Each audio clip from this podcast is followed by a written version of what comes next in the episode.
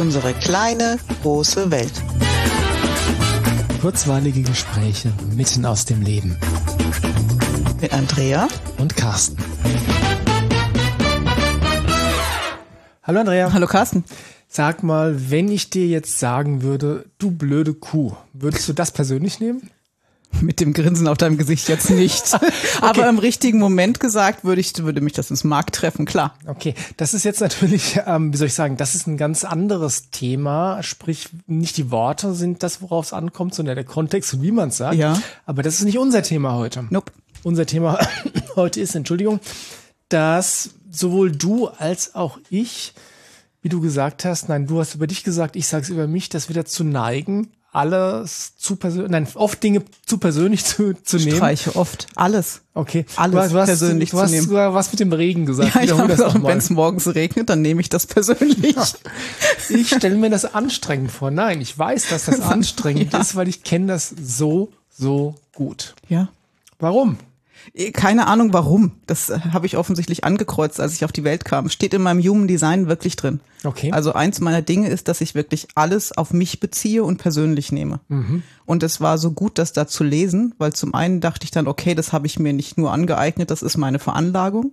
Und zum anderen kann ich das jetzt in Situationen dagegenhalten und sage, guck mal, jetzt nehme ich gerade persönlich, dass die Sonne nicht scheint, obwohl ich sie eigentlich bräuchte. Das ist ein bisschen albern, was ich da tue. Also ich kann mich dann selber wieder relativieren.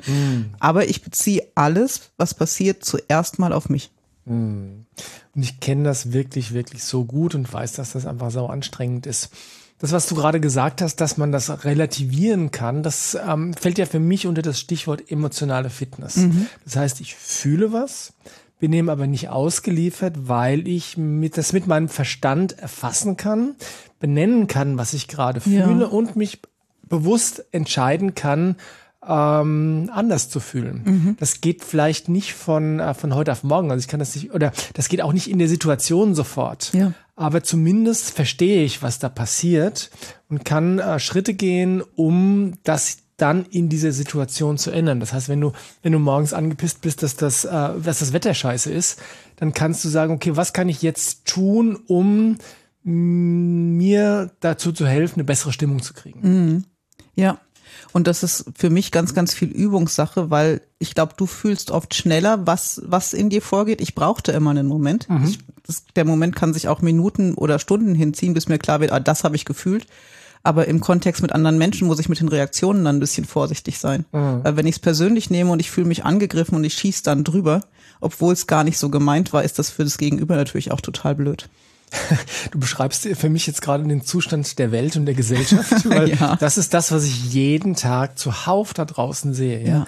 Irgendjemand sagt was und es mag wirklich völlig neutral gewesen sein, aber irgendjemand anderes fühlt sich deswegen angegriffen, weil die Person es auf sich bezieht ja?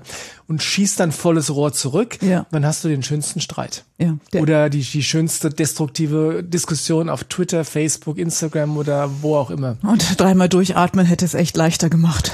Deswegen bin ich ein wirklich sehr, sehr, sehr großer Freund davon, wenn du eine Welle von Emotionen spürst, ja, sei es Verletztheit oder sei es auch Wut und Zorn, dann erstmal nicht sofort zu reagieren.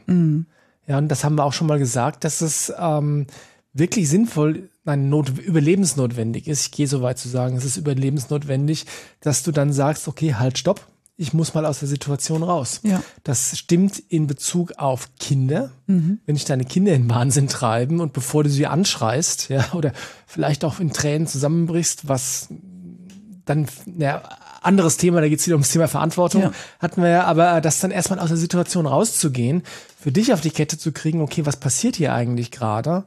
Und dann mit Herz und Verstand mit der Situation umzugehen.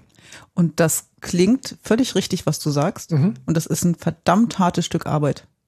Weil ich von mir weiß, dass ich mir über viele Jahre und Jahrzehnte echten Verteidigungsmodus angeeignet habe und immer schon auf Vollhab acht war und jedes, was auch nur so ein bisschen nach Angriff aussah, direkt abgewehrt habe, obwohl es wirklich vielleicht gar keiner war.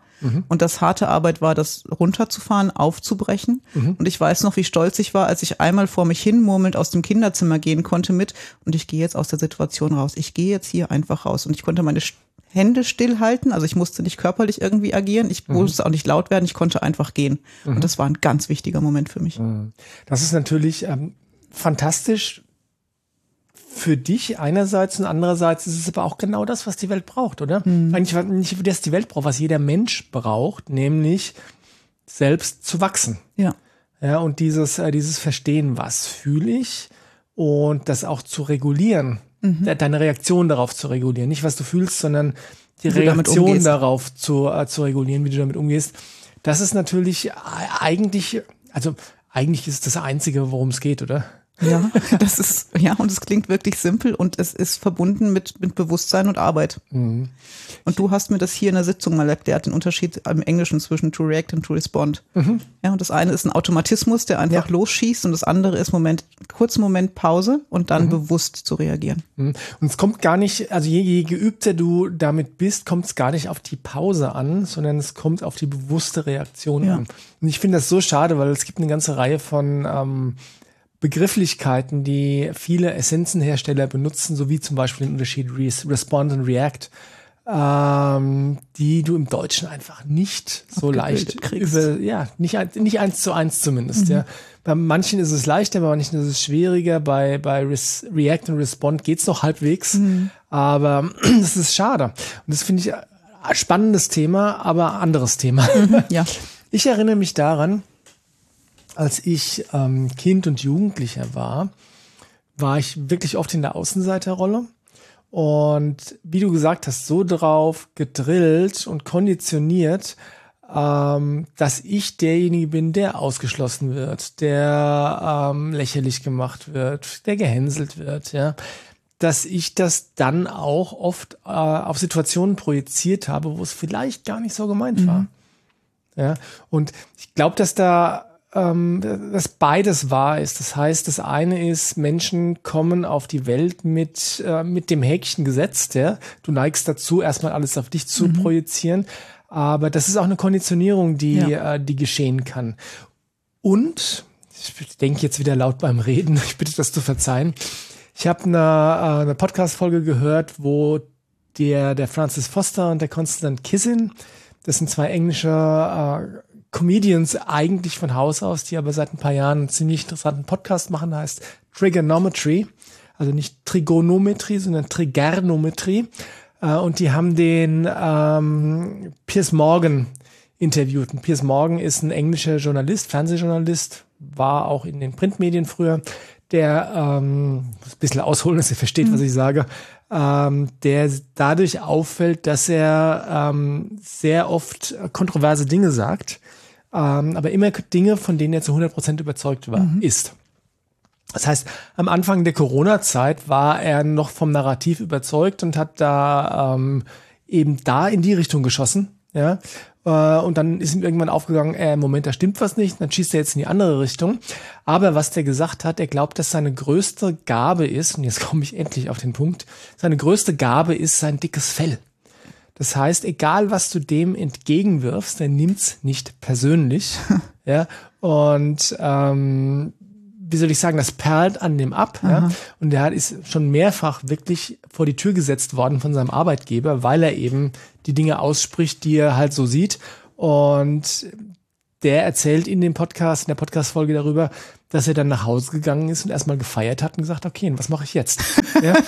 ähm, das ist so ungefähr das, die Gegenveranstaltung zu dem, wie mein Setup ist. Ja. Oder deins vielleicht. Ja, ja genau. Mich würde es direkt treffen und ähm, da kommt schon auch so ein bisschen was von Opfersein rein. Also wenn ich dann nicht aufpasse, bin ich auch ganz schnell, fühle ich mich als Opfer der Umstände. Und es kann einen Moment dauern, bis ich wieder in meine Verantwortung gehe, zu sagen, was kann denn ich jetzt tun, damit es mir besser geht oder ich die Umstände ändern kann. Also der Regen hört deswegen nicht auf.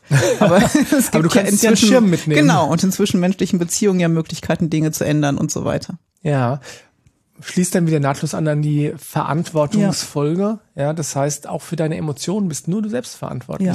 Und wenn wir das, wenn ich das jetzt nochmal ähm, ein bisschen zuspitze, wenn der Piers Morgan und ich in dieselbe Situation kommen würden, wäre die Situation dieselbe, Ja. aber die Reaktionen darauf wären vollständig unterschiedlich.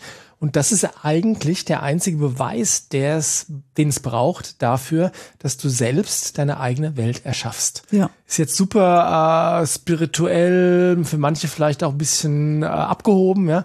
Aber du entscheidest, in welcher Welt du lebst, indem du Einfluss darauf nimmst, wie du darauf reagierst auf die Welt. Genau. Und damit erschaffst du dir ja deine Welt durch deine Reaktionen. Das finde ich noch nicht immer übertrieben spirituell oder so. Das ist einfach Tatsache. Das ist eine Tatsache, aber das ist deswegen für dich eine Tatsache, weil du dich schon eine Weile ähm, mit dir selbst beschäftigst und mit den mit solchen Sachen wie Verantwortung und so, ja. Aber wenn du jetzt äh, ähm, irgendjemanden da draußen am Schlafittchen nehmen würdest, mit deiner Weisheit beglücken, was wir natürlich nicht tun, haben wir ja auch schon gesagt. äh, aber hey, du, ähm, die Welt ist gar nicht so, wie du denkst, dass sie glaubst. Und du bist übrigens nicht das Opfer, sondern du entscheidest das alles selbst. ja. Ich glaube, dass du den einen oder anderen komischen Blick ernten würdest. Das kann schon sein, du hast recht. Das Und, nehmen, ja. Oder je nachdem, wenn du fragst, auch eine Schelle. Naja, mich hat draußen noch keiner gehauen. Aber du zurückhauen würdest, ich weiß. Pff, nö, gar nicht, ja. Wie nein? Ja, natürlich würde ich Warum zurückhauen, aber mich hat noch keiner gehauen. Ach so. Okay. Ja. ja. Ja, ja, und es ist weg, was ich sagen wollte, kommt gleich wieder. Nee, wirklich weg. Peinliche Pause. Ja, peinlich. PP, Pipi-Pause. Das, nee, Pipi, Pipi muss ich gerade nicht. Nee, aber das ist auch da dreht, nein, da schließt sich der Kreis immer wieder, weil es kommt letztlich alles wieder immer auf das Thema Eigenverantwortung zurück. Es kommt auf das Thema äh, emotionale Fitness Ja. zurück. Also sprich, nicht, äh, nicht automatisch reagieren, sondern die linke Gehirnhälfte mit ins Boot Ja. nehmen. Ja. Ähm, und was war das Thema unserer Folge? alles Ich- persönlich. Ich, genau, nehmen. und ich hab's wieder. Und es fällt mir viel leichter. Und das ist, glaube ich, aber Konditionierung. Alles persönlich zu nehmen, was nicht gut ist. Mhm. Also, dass ich mein Leben lang an allem schuld war, ist mir völlig klar gewesen, bis du irgendwann mal gesagt hast, lass das mit der Schuld mal bleiben.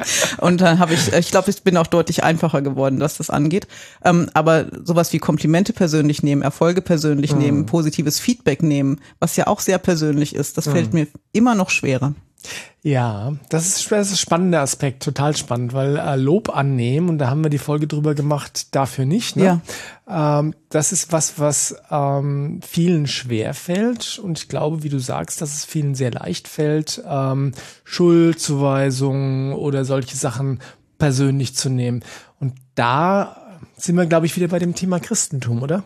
Kann Weil sein. das natürlich, ähm, na, wobei ich will es gar nicht sagen Christentum, sondern ich will sagen Kirche.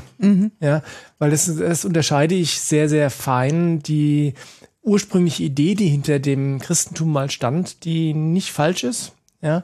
Ähm, und das, was die Kirche daraus gemacht hat, dieses äh, du Sünde, Erbsünde, Ja. und nur wenn du der Kirche beichtest, wirst du die, die Erlösung und die Vergebung erlangen, ja.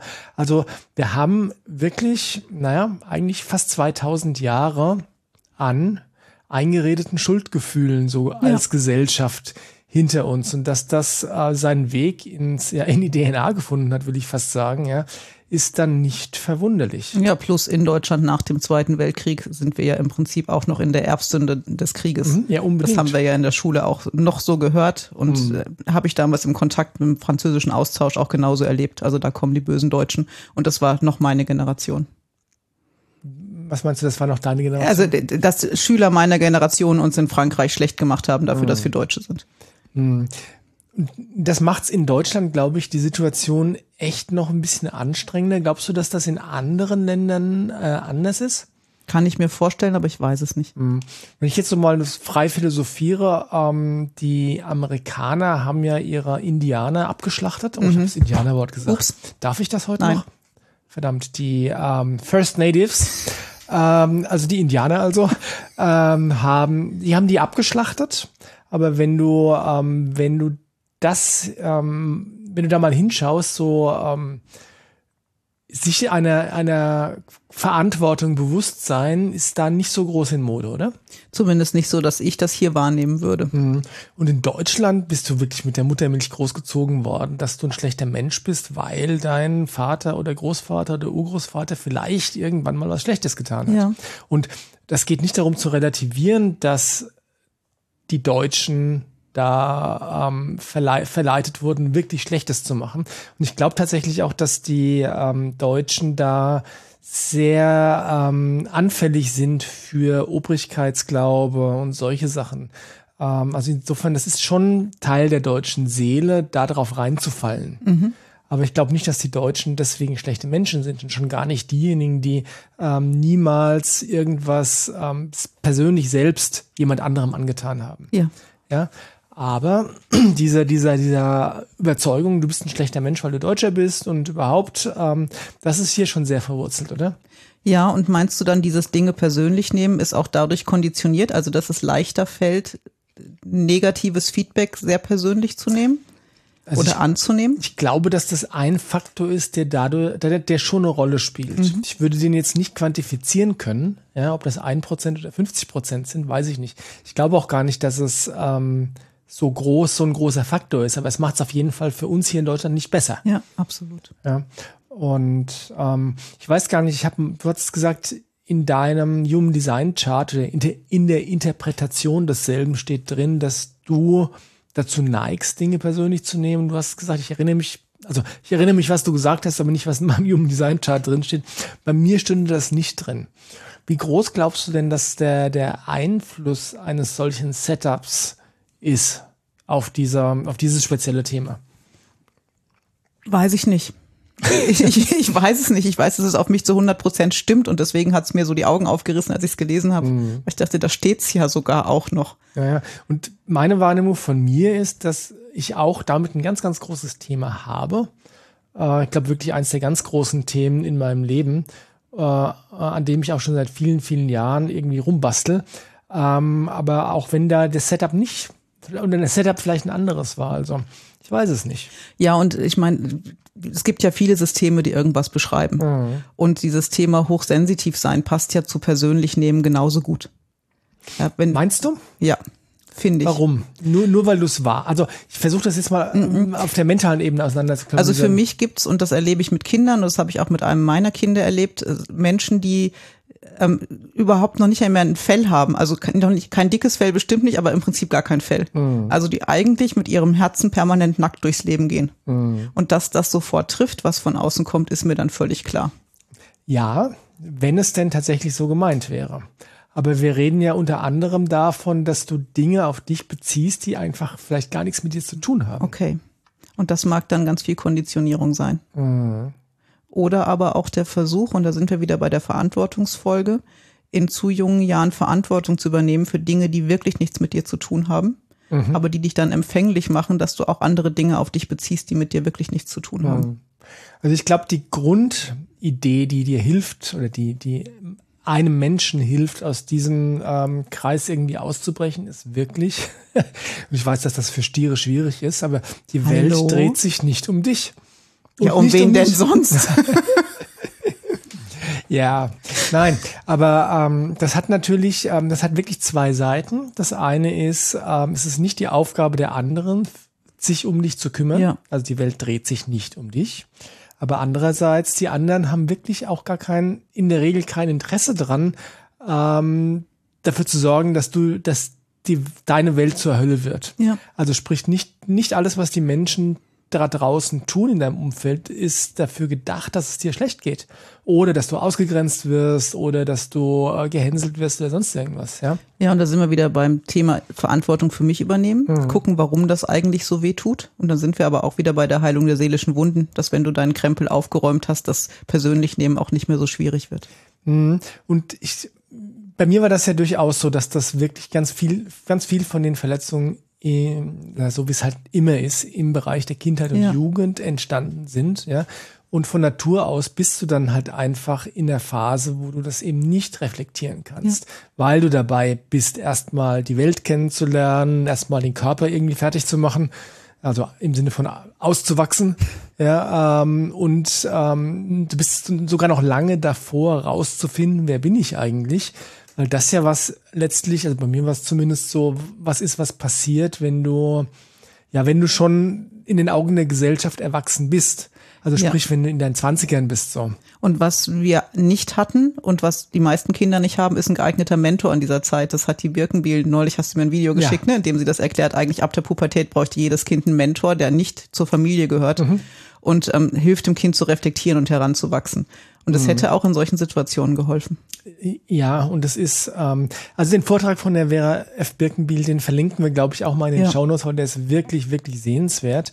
Ähm, vor allem, weil der auch auf eine sehr, also auf, auf die unnachahmliche Art und Weise von der Vera Birkenbiel ähm, klar macht, dass Jungs und Mädels unterschiedlich sind mhm. und dass sie völlig unterschiedliche Bedürfnisse haben und dass die Art und Weise, wie wir im, in der Schule damit umgehen, echt kontraproduktiv ist. Ja. Ähm, aber das steht auf einem anderen Blatt. Ähm, aber ja, ähm, scheiße, Faden verloren. Hättest du einen Mentor gehabt, hättest ja, du das genau. früher erkennen können? den Mentor brauchst du einfach deswegen, weil es natürlich, wenn du erwachsen wirst, darum geht, ähm, das in Frage zu stellen, was dir deine Eltern als Weltbild präsentiert haben. Ja. Deine Eltern konnten nichts anderes, als dir ihr Weltbild zu präsentieren, weil was anderes haben sie nicht. Ja. Ja, ähm, und das ist dann deine Aufgabe, wenn du ähm, erwachsen wirst und dich vielleicht sogar selbst irgendwann findest, ähm, das in Frage zu stellen. Und wenn du einen Mentor hast in dem, also ab Pubertät, ja, dann übt das auf jeden Fall schon mal ähm, dieses in Frage stellen, weil muss ehrlich sagen, bei mir war das so, ich habe gebraucht, bis ich, bis zu dem Zeitpunkt, wo ich eine eigene Familie gegründet habe, ja, und das war Ende 20er, ähm, bis ich angefangen habe, das Weltbild in Frage zu stellen, mit dem ich groß geworden bin. Mhm. Ja, und das heißt nicht, dass alles davon schlecht war oder dass ich alles davon weggeworfen habe, kein bisschen, ja. Aber dieser, diese Fähigkeit, das erstmal in Frage zu stellen, zu sagen, taugt das für mich, mhm. ja. Das ist was, wenn je früher dass ähm, diese Idee von ich kann was in Frage stellen, je früher diese Idee da ähm, zur Realität wird, desto besser für dich, desto schneller kannst du erwachsen werden. Ja, das klingt gut. Ja. Jetzt sind wir ziemlich von, von einem Thema aufs andere gestolpert in dieser Folge. Naja, überhaupt nicht, weil ähm, um nicht alles auf dich selbst zu äh, projizieren oder projizieren, nein, um nicht, nicht alles auf dich selbst zu beziehen, das war das Wort, ja, brauchst du eine Grundresilienz, mhm. also eine Stabilität, könnte man sagen. Und die kannst du nur kriegen, wenn du, ähm, wenn du Dinge in Frage stellst, wenn du so Sachen lernst, wie die Welt dreht sich nicht um mich und wenn du einfach, ähm, ja, man könnte fast sagen, ähm, gute Bedingungen hast, um aufzuwachsen. Mhm. Gut im Sinne von äh, vielfältig, wohlwollend, liebevoll, achtsam, äh, respekt, respektvoll. Okay, weil dann bist du der Gestalter deines Lebens, das ist mir wichtig und nicht das Opfer. Und dann kannst ja. du Dinge auf dich beziehen und trotzdem handlungsfähig bleiben. Genau, und jeder ist der Gestalter seines Lebens. Der eine entdeckt es früher, der beim anderen dauert es etwas länger. Das stimmt wohl. Das heißt, auch wenn du jetzt den Podcast hörst und 90 Jahre alt bist. Auf geht's. Auf geht's. Du bist der Gestalter deines Lebens. Fang jetzt damit an. Na dann. Macht's gut. Macht's gut. Tschüss. Tschüss.